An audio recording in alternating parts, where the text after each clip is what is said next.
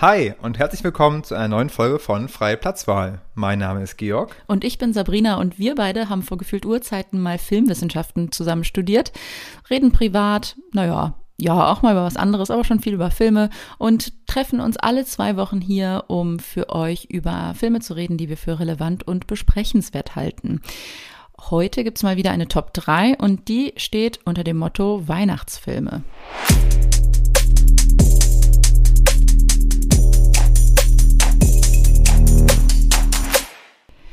Ja, bevor wir mit unseren heutigen Top 3 starten, vielleicht noch ein kleiner Nachtrag zur letzten Folge. Wir sprachen beim letzten Mal, ähm, als wir über The Menu uns austauschten, ja darüber, äh, dass gerade auffällig viele Eat the Rich Filme im Kino sind. Mhm. Und äh, kurz nachdem wir die Folge veröffentlicht hatten, ist mir dann auch ein Artikel in The Face über den Weg gelaufen, der lustigerweise genau das thematisiert. Der Titel des Artikels lautet Why All Eat the Rich Satire Looks the Same Now und äh, ärgert sich ja mehr oder weniger darüber, dass der Antikapitalismus, der aktuell in vielen Filmen verhandelt wird, so tut, als sei er provokant, wenn er aber eigentlich nur eine total verwässerte und harmlose Art von Politik zeigt. Mhm. Äh, vielleicht äh, ein, zwei Zitate aus dem Artikel, ähm, die uns so ein bisschen ja schon sehr zu dem passen, was wir auch gesagt haben, aber dann vielleicht doch noch den ein, ein zwei Gedanken mehr liefert. Ähm, Too many people are eating the rich and it's getting boring. Not because anti capitalist art isn't necessary, but because it's now too comfortable. Mhm. So geht's, glaube ich, los. Und dann fand ich auch noch äh, den Satz gut. Ähm, the thing is, if satire is universally praised and patted on the head by the court, then it begs the question of whether it's doing its job. To paraphrase Aristotle, a satire to all is a satire to none. Und ich finde, das trifft den Nagel eigentlich auch ziemlich auf den Kopf. Ähm, diese Filme sind ja sehr, sehr glatt eigentlich, ne? Ja, sehr gefällig, ne? Hm. Da stellt sich dann doch schnell die Frage, ist das dann überhaupt eine Satire? Mhm. Ne, und also Triangle of Sadness, The Menu und auch Glass Onion, den wir noch nicht besprochen haben, den ich auch noch nicht gesehen habe. Und auch Parasite werden erwähnt im Artikel, wobei Parasite als Vorreiter und auch als außerhalb der Hollywood-Bubble entstandener Film gelobt wird und die anderen eher schlecht wegkommen. Ja, na, weil sie ja im Grunde auch diese Ästhetik versuchen zu kopieren oder auch die Art des Erzählens vielleicht kopieren wollen. Ganz genau. Ähm, ich finde, da ist viel dran. Wir haben das ja auch so ähnlich gesagt. Lustigerweise fand ich auch, ähm, als du mir den Link geschickt hast, dass in dem Artikel halt genau diese drei Filme auch erwähnt wurden und auch nochmal die Serie White Lotus. Ich finde, das ist ja auch immer verdächtig. Ich hatte ja auch das Gefühl, ich bin in so einer Art Happening und finde das immer verdächtig, wenn sich so viele Leute auf einen Film einigen können. Dann scheint mhm. mir wenn gerade wenn es eine Satire ist, ja irgendwas mhm. im Argen zu sein. Ja, schön, schöner Artikel. Ich fand das sehr treffend. Ihr findet den Link zum Artikel in den Show Notes. Gut. Nun aber zu unserem heutigen Thema. Weihnachtsfilme. Georg, du hattest dich anfänglich noch so ein bisschen gewehrt gegen Weihnachtsfilme.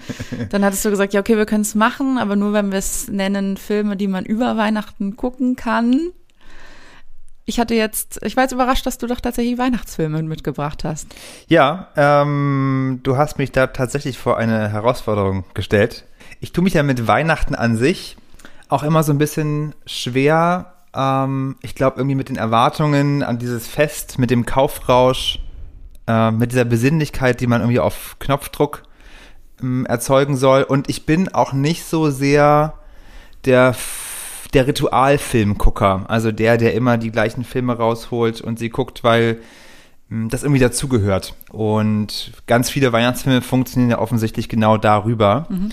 Und deswegen war das für mich auf jeden Fall wirklich, ich musste I had to dig deep und habe trotzdem drei Filme rausgesucht, die auf jeden Fall Weihnachtsfilme sind. Ich sag mal zwei mindestens. Der dritte ist für mich ein Weihnachtsfilm auf eine Weise. Weihnachtsfilme im weiteren Sinn. Und ich bin auch sehr begeistert von ihm. Mhm. Schon immer gewesen. Okay, ich bin gespannt. Mhm. Gleichzeitig würde ich sagen, Top 3 der Weihnachtsfilme, nicht so einfach, aber mindestens ich habe drei Weihnachtsfilme. Mhm. Mhm. Okay. Ja, ich bin natürlich, ich, du kennst mich, ich mag einen guten Rant und gerade wenn es um, ich sag mal, Massenphänomene geht, auch wenn sie kultureller Art sind, dazu gehört Weihnachten ja auch, äh, versuche ich ja auch das Haar in der Suppe zu finden und ich äh, natürlich gibt es all die ganz offensichtlichen Gründe, die du eben auch schon angeschnitten hast, weshalb Weihnachten auch problematisch ist. Nicht zuletzt auch überhaupt, dass alles irgendwie so weihnachtszentriert ist, obwohl es natürlich auch andere ähm, Feiertage gibt, die ähm, zu wenig Aufmerksamkeit bekommen. Ich muss aber trotzdem sagen, total mich hier nackig machen und sagen, ich komme nicht, da komme ich nicht aus meiner Haut. Also ich liebe Weihnachten. Also Weihnachten nicht als ein christliches Fest, aber Weihnachten als die Tradition, die ich von Kindesbeinen an erlebt habe und mhm. die deswegen ein ganz, ganz vertrautes Ritual für mich ist. Und das ähm, finde ich doch im, einfach sehr, sehr, sehr, sehr unironisch und unverstellt schön. Es ist ja auch total erlaubt. Ich wollte ja davon gar nichts wegnehmen. Nee, ist okay. Es ist einfach, und ich muss ja auch nochmal dazu sagen, in meiner Familie gibt es ja auch Filme, die bestimmte Familienmitglieder immer wieder gerne gucken. Also es wird zum Beispiel immer geguckt, der kleine Lord. Mhm. Den habe ich zum Beispiel noch nie gesehen. ja, genau. Und ich weiß noch früher in meiner Jugend war immer Ice Age so ein Knaller, den wir immer geguckt haben. Jetzt kein Weihnachtsfilm, aber so ein Film halt, den man an Weihnachten guckt. Und das bringt ja irgendwie auch die Familie zusammen. Und das war früher so eine Art Ritual. Meine Mutter versucht es aktuell mit Nils Holgersson nochmal. So semi-erfolgreich, weil der nämlich auch gar nicht jedes Jahr läuft. Und dann haben wir auch oben im Fernsehzimmer auch kein Internet. und damit ähm, ist es dann manchmal ein bisschen schwierig mit einer konkreten Auswahl von Filmen, weil man eben an das TV-Programm gebunden ist. Nee, kann ich total nachvollziehen. Das hat ja auch was Schönes. Also ich mag schon auch Weihnachten, nur dieses Drumrum und auch vor allem Weihnachtsfilme, weil die eben dieses klassische Gefühl von Weihnachten vermitteln. Nicht ganz einfach, aber lass uns doch vielleicht reinstarten. Äh, mal gucken, was wir so mitgebracht haben. Ich bin sehr gespannt, was du mitgebracht hast. Also Platz drei muss in meine Liste, einfach weil ich glaube, dass ich keinen. Nee, stopp. Ich muss einen kleinen Disclaimer machen, weil ich finde, es gibt auch so die richtige Mischung bei der Weihnachtsfilmauswahl, ja. Also die Mischung macht's, würde ich sagen. Man muss einen kleinen Blumenstrauß zusammenstellen. Und das passiert nicht einfach so, da muss man sich schon Gedanken machen. Und ich finde, der Mix, der es macht, ist, man sollte was zum Lachen dabei haben. Es kann auch ruhig in, sag ich mal, in den Trash abgleiten. Es muss was fürs Herz dabei sein. Ich denke da auch an sowas wie jetzt nicht nur was Romantisches, sondern auch gerne was mit Kindern. Also sowas wie Charlie und die Schokoladenfabrik oder so. oder Paddington 2. Und dann halt so ein Nostalgie-Ding. Mhm. Etwas, was einfach krass Erinnerungen von einem vergangenen Weihnachten irgendwie in Erinnerung ruft. Und das finde ich ist für mich der perfekte Mix. Dazu sozusagen als zweite Ebene kommt für mich die richtige Mischung aus schon gesehen und neu. Also ich schaue auch, dass ich jedes Jahr irgendwas Neues gucke. Ich habe aber auch manche Filme, die ich auf jeden Fall schon öfter gesehen habe. So die richtige Balance muss da gefunden werden. Ja, klar. Kann auch nachher mal sagen, was die Filme sind, die neu dazukommen, die ich mir für dieses Jahr vorgenommen habe. Okay, aber erstmal jetzt zu den Top 3. Platz 3, ich habe es eben schon kurz gesagt, das ist einer der Filme, die ich wirklich am aller, aller häufigsten gesehen habe. Und es ist tatsächlich Liebe. Love, Aha. actually. Ja, ja, du lachst schon so. Ich ähm, weiß, der Film ist teilweise vielleicht auch nicht so gut gealtert. Der ist ja aus den frühen 2000ern. Na, also ich denke jetzt gerade an die komische Geschichte mit der Portugiesin, die natürlich, wenn da der eine komische, verwirrte Brite mit den wuscheligen Haaren, Colin Firth, da einmal sie fragt, die kennen sich nicht, aber fragt sie, ob sie heiraten wollen und dann äh, sagt sie ja. Also mhm. mega weird. Fand ich auch schon immer. Darüber muss man hinwegsehen. Ähm, ja. Aber dafür gibt es auch ganz tolle Storylines, wie zum Beispiel eben äh, sowieso zwei meiner absoluten LieblingsschauspielerInnen, Alan Rickman und meine andere Lieblingsschauspielerin, deren Name mir gerade entfallen ist. Wie heißt denn die ganz tolle? Äh, Tom, äh, Thompson. Thompson. Emma Thompson. Emma, Emma Thompson. Stimmt, ja, das ist, okay, diese Storyline ist sehr gut. Was ich schon immer noch, ja, ich finde, man kann schon fast sagen, gewagt finde an diesem Film, ist, dass er eben auch nicht vor Unhappy Ends oder, sag ich mal, oder auch offenen, losen Enden sich scheut. Und das finde ich für einen Weihnachtsfilm schon besonders. Ne? Also du hast mhm. einmal die Geschichte von diesem Ehepaar, die, die ist, die mich immer am meisten rührt, wenn sie diese Halskette findet und das aber alles runterschluckt, weil sie halt als Mutter funktionieren muss und dann in ihrem Zimmer sitzt und es läuft Joni Mitchell, Both Sides Now, glaube ich. Und das ist einfach mega, mega, mega, mega gut und stark. Und genauso auch die Geschichte mit Laura Linney und dem behinderten Bruder und ja, was sie auch alles aufgibt. Ja, sind komischerweise immer Frauen, die alles aufgeben müssen. Naja, halt wie im, wie im Leben halt, genau. Die eigenes Glück und ihre eigene Zufriedenheit hinten anstellen, wie auch sonst. Ja, aber äh, für mich ein Klassiker und wirklich sehr oft gesehen und. Wie oft? Was würdest du sagen? Boah, also ich habe den tatsächlich, glaube ich, letztes oder vorletztes Jahr das erste Mal nicht gesehen und sonst oh, okay. echt jedes Jahr fast. Und dann auch noch der schöne Soundtrack, muss man auch noch erwähnen, dieses ganz, ganz tollste Lied der Welt von den Beach Boys, God Only Knows, was am Anfang, glaube ich, und am Ende eingespielt wird, wenn es die ja echten Wiedersehensszenen vom Terminal in Heathrow zu sehen gibt. Das finde ich schon auch einfach echt rührend. Also allein das, also zeig mir nur Bilder von Menschen, die mit so ganz aufrichtiger Freude übers Wiedersehen. Guckst du solche Filme dann alleine oder ähm, nee, auch mit der Familie nicht. oder wie ist das? Mit meiner Schwester. Immer. okay, aber ähm, ja, ich gebe mal an dich ab für die Nummer drei. Für die Nummer drei, genau. Ich finde auf jeden Fall super, ich kann jetzt schon mal sagen, wir werden eine große Bandbreite an Filmen haben. Mhm. Du hast gesagt, für dich muss ein perfekter Weihnachtsfilm etwas haben zum Lachen, etwas fürs Herz und für mich muss er all das natürlich nicht haben. Konsequenterweise ist mein Platz drei das Christmas Special White Christmas von Black Mirror. aus dem Jahr 2014. Eine der besten Folgen der Serie. Ich habe mir die nochmal angeguckt, sie ist oh. wirklich so gut. Oh mein Gott, in der Hütte. In der Hütte, genau. Also, Marco, ich muss wirklich sagen, Black Mirror hat mich traumatisiert, ne? Und wurde auch von vielen Leuten äh, zu einer der besten Folgen gewählt, habe ich mir nochmal angeschaut. Hast du sie offensichtlich auch noch ein bisschen im Blick? Ja. Also, wenn das die ist mit dem Einsiedler, ne? Genau, das ist die Folge mit John Hamm ähm, als ehemaligem Dating-Coach, der zusammen mit einem anderen Mann in einer einsamen Hütte, ähm, alles verschneit, zusammen sitzt und erst im Lauf der Handlung dann klar wird, warum sie eigentlich da sind. Es gibt natürlich auch einen Twist und das ist nämlich die letzte Folge gewesen der zweiten Staffel, beziehungsweise ein Christmas Special, das gemacht wurde, als Black Mirror noch auf Channel 4 gelaufen ist, bevor es dann zu Netflix gegangen ist.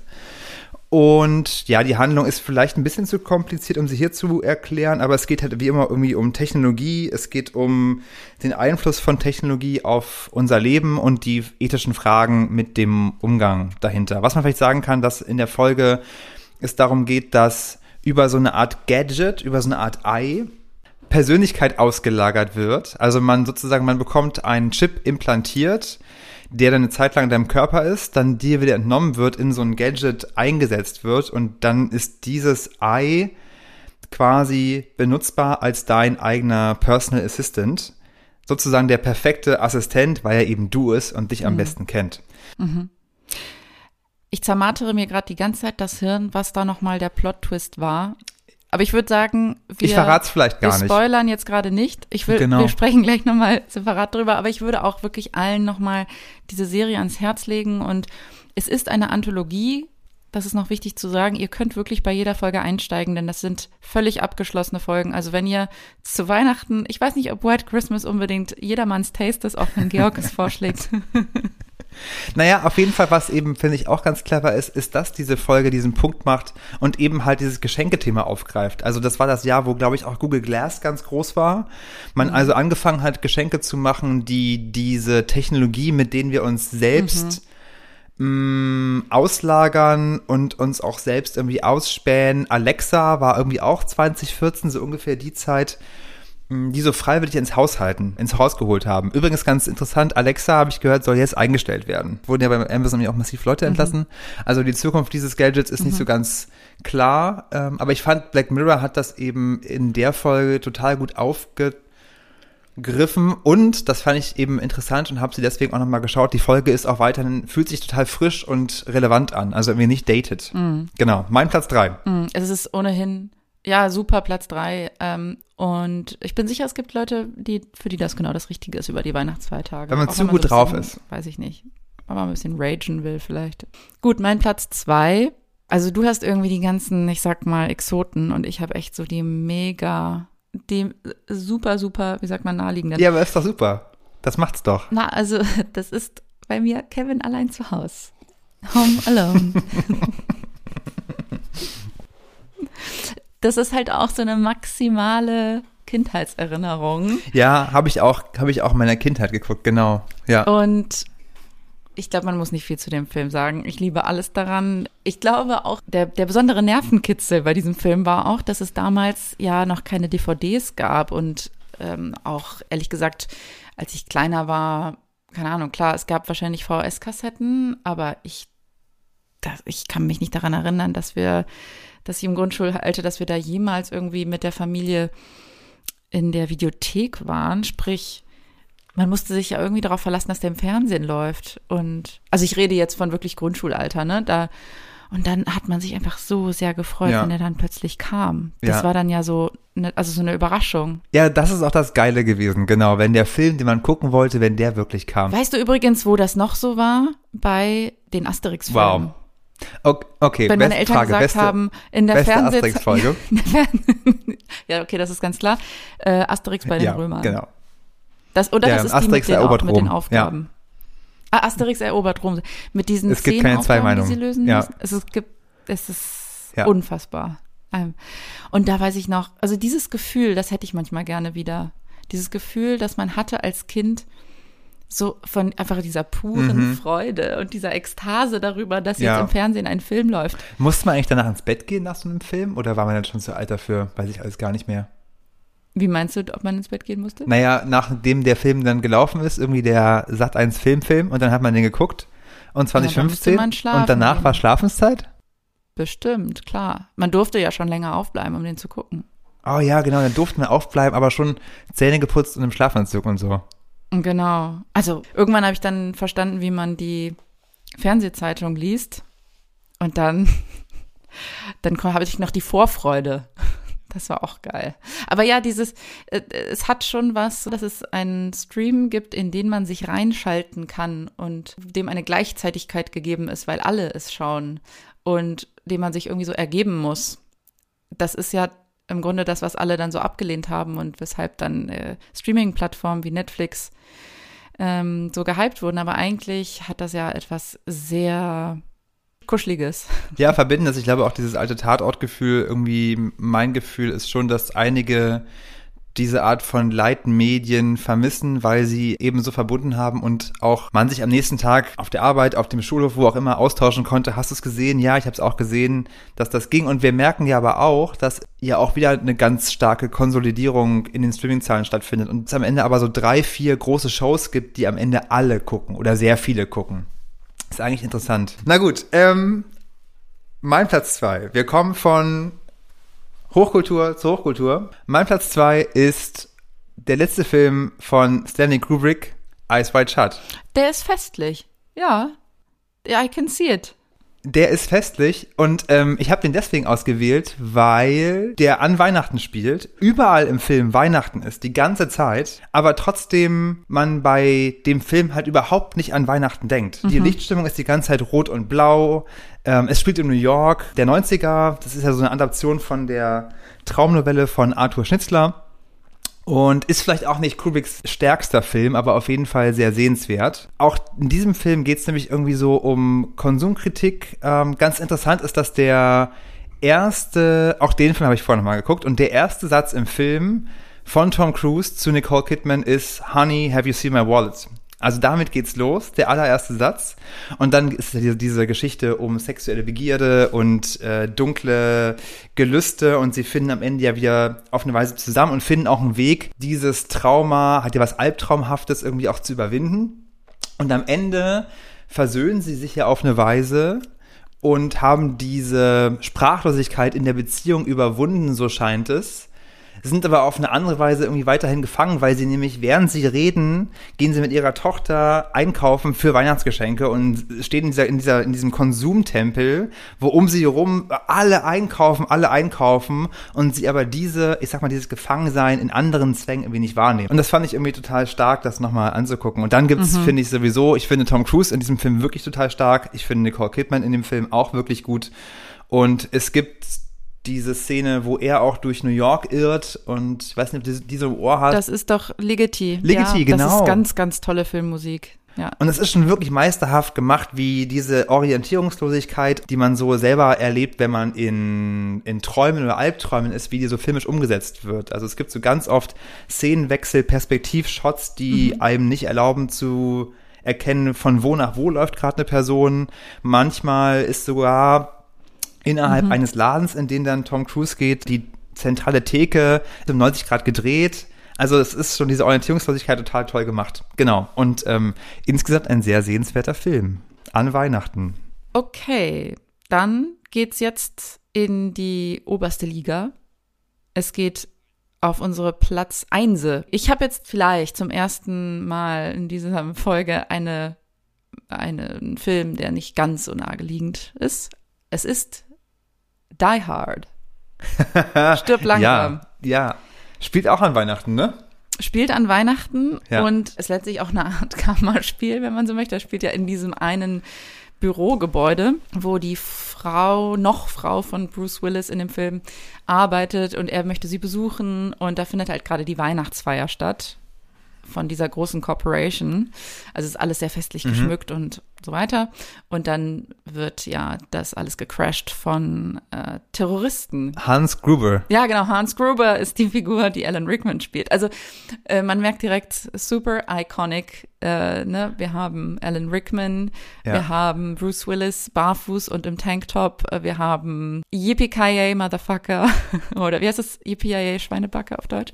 Ja, und das ist aber wirklich auch darüber hinaus, hat der wirklich viel zu bieten. Also ich kann sehr, sehr empfehlen, wärmstens empfehlen, die Folge des Podcasts Script Notes zu dem Film.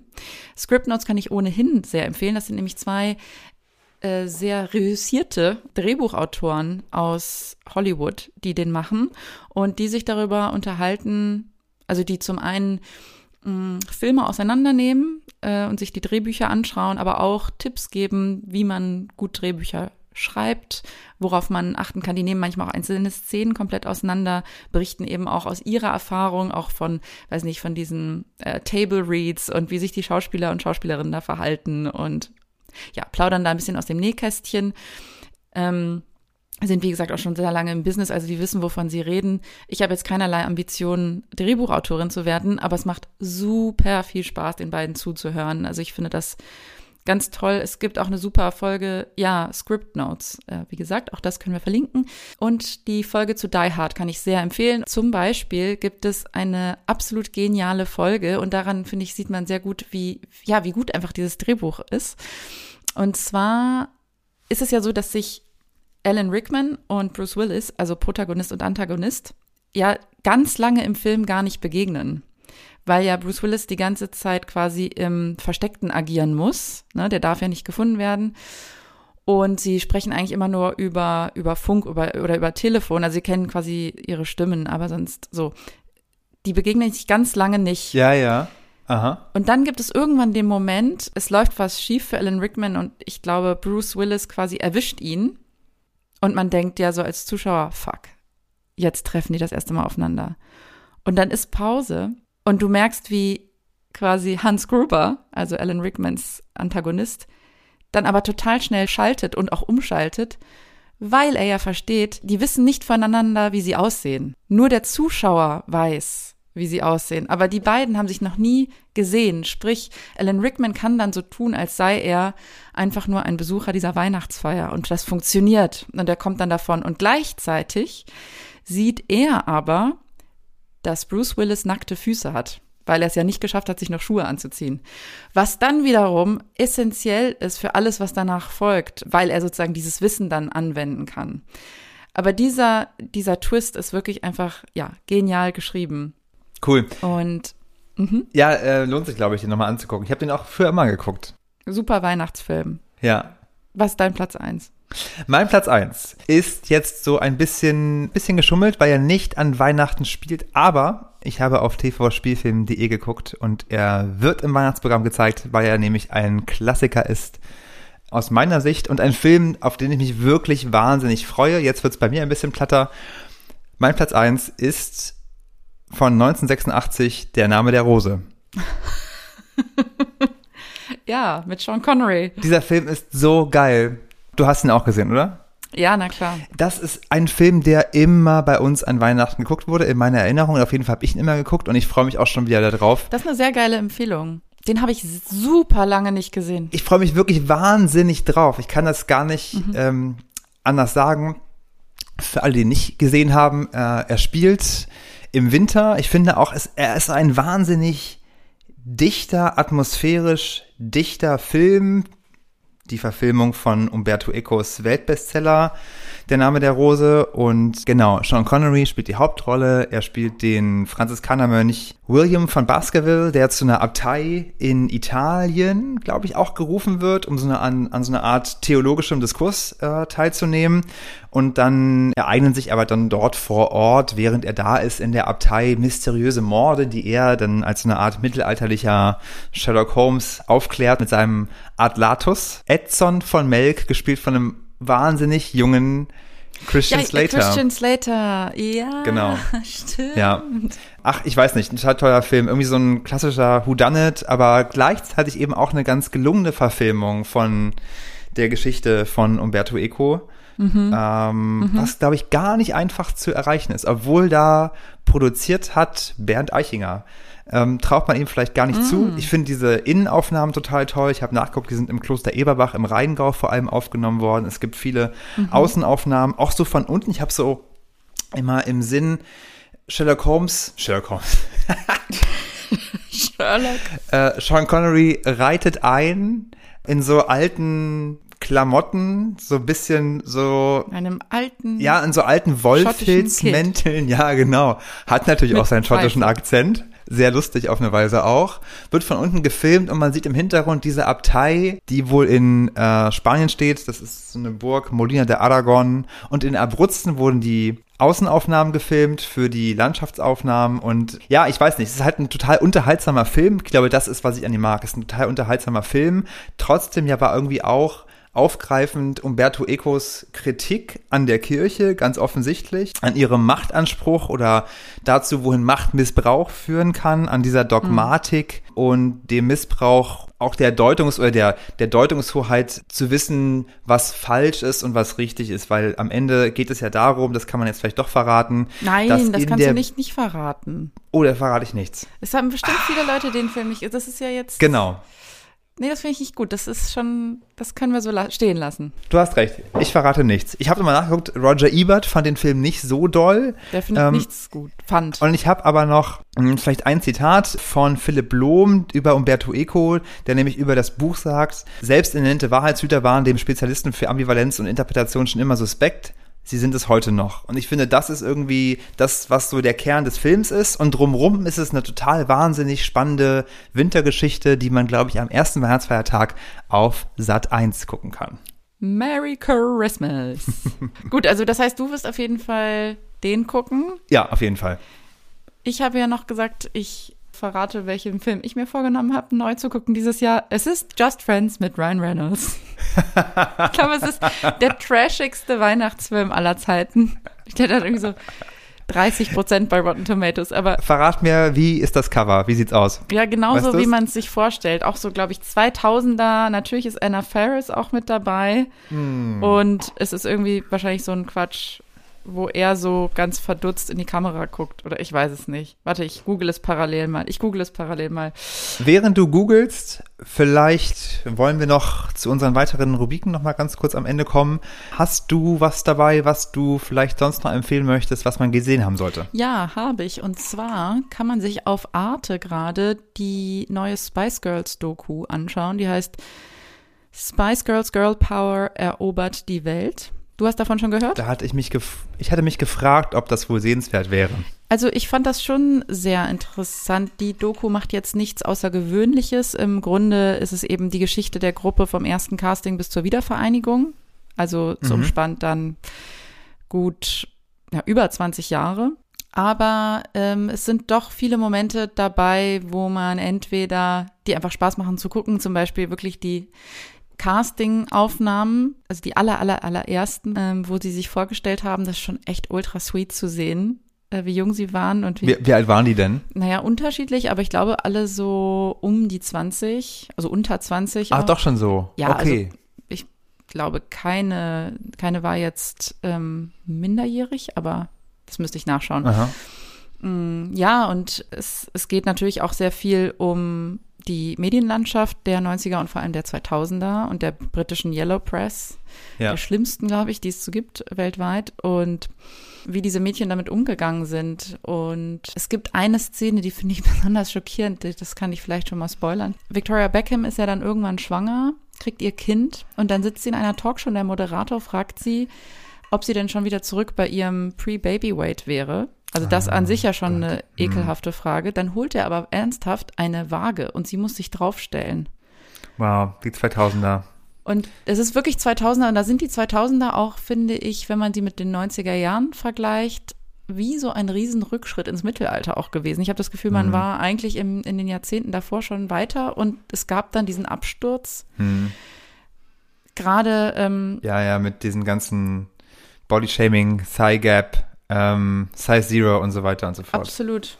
Also ganz, ganz furchtbar und dann doch auch mal wieder, ich mag das eigentlich nicht, nicht das zu sagen, aber irgendwie tut es schon dann ein bisschen gut zu sehen, dass man doch sehr viel weitergekommen ist. Das würde heutzutage einfach nicht durchgehen. Ja, nee, glaube ich auch. Also ich finde tatsächlich, gerade über die Medien zeigt sich am Ende doch, dass man klar immer in der Blase und wahrscheinlich nicht äh, gesamtgesellschaftlich ähm, zwingend in der gleichen Weise, aber dass doch diverse Dinge sich ändern in der öffentlichen Wahrnehmung, zum Glück. Also das mhm. finde ich schon immer dann auch erstaunlich. Und man muss halt, das ist eigentlich immer das Krasse, man muss nicht so allzu weit in die Vergangenheit gehen, um zu sehen, wie es sich halt noch vor 15 Jahren ähm, dargestellt hat.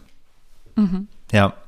Ah, spannend. Hast du was gesehen? Äh, ich ähm, wollte dir und den ZuhörerInnen vielleicht empfehlen, auf Netflix den Film Stutz, falls du von dem gehört hast. Das ja. ist die, äh, der neue Film von Jonah Hill. Mit Jonah Hill und auch über Jonah Hill, aber vor allem über seinen Therapeuten, dessen Nachname eben Stutz ist. Und das ist ein Film, der vor allem in Schwarz-Weiß gedreht ist, ein paar sehr kreative Ideen hat und am Ende vielleicht nicht bahnbrechend ist, aber doch auf so einer großen Plattform wiederum auch ein sehr relevanter Film, um sich irgendwie offen über das Thema Depression auf der einen Seite und auch die Anspruchnahme von Therapie einzusetzen und das zu entstigmatisieren. Also ich fand den Film nicht perfekt, aber sehr sehenswert insgesamt und kann ihn auf jeden Fall wärmstens empfehlen. Super, dass du das sagst. Ich habe nämlich den gesehen auf der Plattform. Ich habe den Trailer mir dann angeschaut und jetzt gibt mir das sozusagen den nötigen Schubs, um mir den dann demnächst mal anzuschauen. Ja, also ähm, ich bin mir auch ziemlich sicher, dass er dir gefallen wird. Dann bleibt zu guter Letzt unsere Rubrik, unsere Lieblingsrubrik der Filmsnack. Du weißt, ich habe immer einen Filmsnack. Uh, I will never run out of Filmsnacks, ja? Mm, da muss ich diese mal einfach an dich verweisen und äh, freue mich auf deinen, auf deinen Snack. Was hast du mitgebracht? Ja, ist auch wieder schön einfach. Man kann es einfach kaufen ich hoffe, es gibt es bei allen auch deutschlandweit, aber ich denke schon. Man kennt ja die 25 Hours Hotels mittlerweile und man kennt sie. da gibt man kennt sie. Also ich meine, ich gehe da ein oder aus, ja. Und in diesen Hotels ist ja meistens das Neni, dieses Restaurant. Ja. Ja. Ähm, was so ein bisschen Middle Eastern Küche.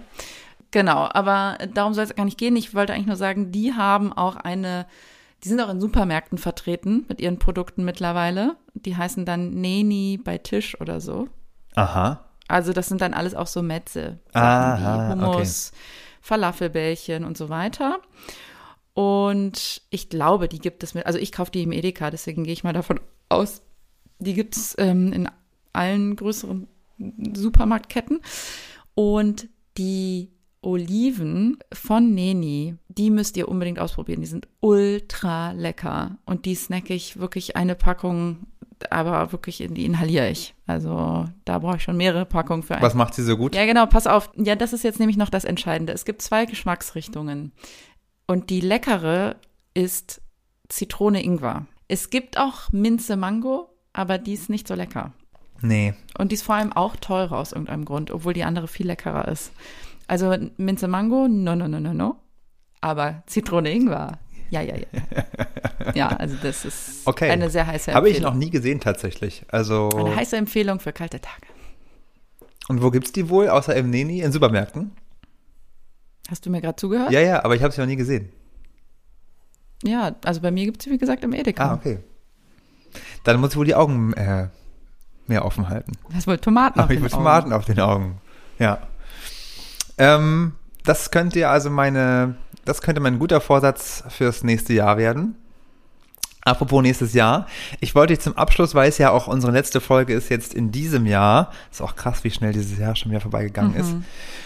Und bevor wir uns im nächsten Jahr wieder hier am gleichen Platz, in der gleichen Stelle hören, ähm, hatte ich ursprünglich vor, dich zu fragen, was deine Lieblingsfilme aus diesem Jahr waren. Ich muss aber sagen, dass bei mir gar nicht so viel in die engere Auswahl kommt. Ich fand es am Ende, obwohl ich ziemlich viel geguckt habe, ein relativ durchschnittliches Filmjahr. Und ich würde von dir lieber wissen, auf welche Filme du dich denn im nächsten Jahr freust. Gibt's da was? Ja, ich beantworte erstmal diese Frage und dann sage ich doch auch noch was zum besten Film dieses Jahres. Ich freue mich ganz, ganz, ganz, ganz doll auf Tar. Ah, ja. Das ist der neue Film von Todd Field und die Hauptdarstellerin ist die ganz, ganz, ganz großartige Kate Blanchett, Ja. die übrigens auch als beste Darstellerin ausgezeichnet wurde beim internationalen, bei den internationalen Filmfestspielen von Venedig. Dort wurde der Film nämlich auch uraufgeführt. Und es geht, der spielt auch, glaube ich, in großen Teilen in Berlin, Ah, wirklich? weil sie, ja, weil sie nämlich eine Dirigentin spielt. Und wurde auch dort gedreht? Orchester leitet. Also die Aufnahmen in der Philharmonie sind nicht die Berliner Philharmonie. Da bin ich mir ziemlich sicher. Aber man sieht halt ganz viel. Also ich bin mir sicher, dass das eine Berliner Wohnung ist. Ich bin mir sicher, dass das auf Berliner Straßen gedreht wurde. Ja. Ähm, viel mehr, außer dass sie anfängt, glaube ich, so ein bisschen, ähm, ich weiß nicht, Geräusche zu hören, wird zu werden, weiß ich nicht viel. Ich will es auch dabei belassen. Der Trailer ist wahnsinnig vielversprechend. Ich freue mich ganz doll auf diesen Film. Ja, ich freue mich auch sehr auf ihn. Worauf freust du dich denn? Ich hatte auch aufgeschrieben von Todd Field Tar auf jeden Fall. Und dann freue ich mich noch sehr auf den neuen Film von Park Chan-wook. Decision to Leave heißt der. Auf Deutsch habe ich leider schon wieder vergessen. Ah, Ja, Klingt ja, auf Deutsch ja. Mal wieder nicht mehr, nicht mehr ganz so spannend. Das ist der Regisseur von Oldboy unter anderem und The Handmaiden. Und es geht, glaube ich, um so eine koreanische Detektivstory, was dann auch so eine Art romantische Verflechtung äh, auslöst mit einer Frau, die er im Zuge seiner Ermittlungen äh, macht. Also sieht wahnsinnig toll aus, wird super besprochen, auf den freut mich auf jeden Fall. Und Ein toller Geschichtenerzähler auch. Einfach. Genau. Und wahrscheinlich wieder wunderschön gefilmt. Oh ja, da freue ich mich auch drauf. Genau. Und ein zweiter Film, wo ich auf eine Weise mich sehr freue und auf eine andere Weise sehr skeptisch bin, ob das wohl gut werden kann, ist der neue Film von, wird der ausgesprochen, McDonough? Ah, McDonald's. Banshees of Inisherin. Mhm. Von In Brügge sehen und sterben. Der Regisseur von in, in Bruges, genau, auch wieder mit ah, Colin Farrell und ah, wie heißt er denn nochmal? Du meinst, ach so, du meinst Brandon Gleason. Brandon Gleason, genau. Im Grunde der, der gleiche Cast, also die gleiche Besetzung wie damals in Brügge sehen und sterben, den ich total toll fand. Äh, zu gucken, auch mit Ralph Fiennes, äh, wahnsinnig lustig. Bester Mann. Und der Trailer sieht ganz gut aus. Die Kritiken sind ziemlich gut. Ich bin trotzdem skeptisch. Es sieht aus wie alter Wein in neuen Schläuchen. Und trotzdem hat mich halt in Bruce so sehr fasziniert damals, dass ich mir auf jeden Fall angucken werde und auch sehr, sehr hoffe, hoffe, hoffe, dass es ein toller Start ins Kinojahr 2023 wird. Denn der kommt, glaube ich, Anfang Januar raus. Cool. Den Ja. werde ich mir auf jeden Fall auch merken. Ja, eine Folge vollgepackt mit tausend Empfehlungen. Und finde ich gut, dass wir das Jahr jetzt so beenden. Vielen lieben Dank fürs Zuhören, würde ich sagen. Schreibt uns gerne, wenn ihr Fragen habt, Anmerkungen habt, Kritik, Lob, was auch immer, an freie Platzwahl Podcast. Podcast at gmail.com. Wir freuen uns auf Post. Habt schöne Feiertage, ob ihr Weihnachten feiert oder nicht. Oder vielleicht ein ganz anderes Fest. Und kommt gut ins neue Jahr. Und wir hoffen, ihr habt Lust, uns auch 2023 wieder zu hören. Kommt gut rüber. Wir hören uns im neuen Jahr. Bis dahin, macht's gut. Ciao. Tschüss.